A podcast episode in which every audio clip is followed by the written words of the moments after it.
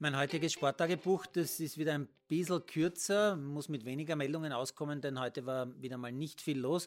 Was mir aber trotzdem aufgefallen ist, kommt jetzt. Der Golf-US-Open-Sieger Jon Rahm, der gerade erst bei seinem Heimturnier in Spanien ganz überraschend den Cut verpasst hat, nimmt sich nach eigenen Angaben eine zumindest vier Wochen lange Auszeit, weil er sich mental extrem ausgepowert fühlt. Ja, man kann Superstars gar nicht genug respektieren, wenn sie mal auf eine Menge Geld verzichten und zugeben, dass sie ein bisschen überfordert sind.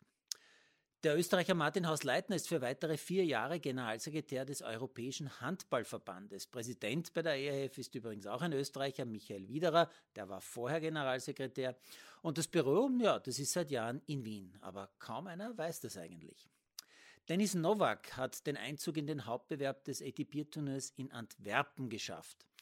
Die Turnerin Marlies Mennersdorfer hat bei den Weltmeisterschaften in Japan den Einzug ins Mehrkampffinale geschafft und das hat noch nie eine österreichische Turnerin erreicht. Im italienischen Fußball gibt es eine Entwicklung, die vorbildlich für alle Fußballstadien dieser Welt sein könnte.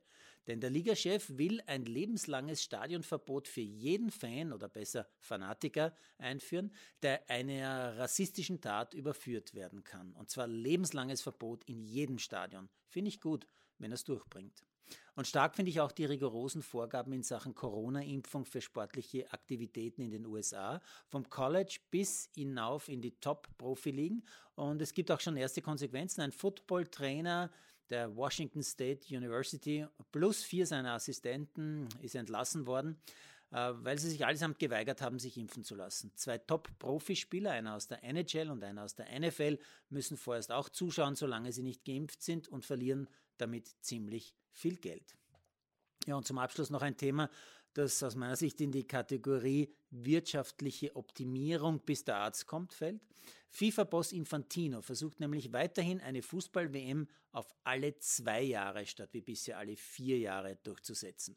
Als Begründung verkauft er den Medien, ein WM-Turnier alle zwei Jahre würde die Konkurrenz vor allem in Asien und Afrika ankurbeln.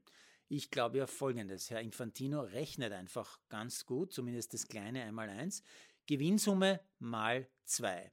Bei der letzten WM soll die FIFA laut Handelsblatt übrigens 6 Milliarden verdient haben. Das wären dann also mal zwei gute 12 Milliarden. Alles klar?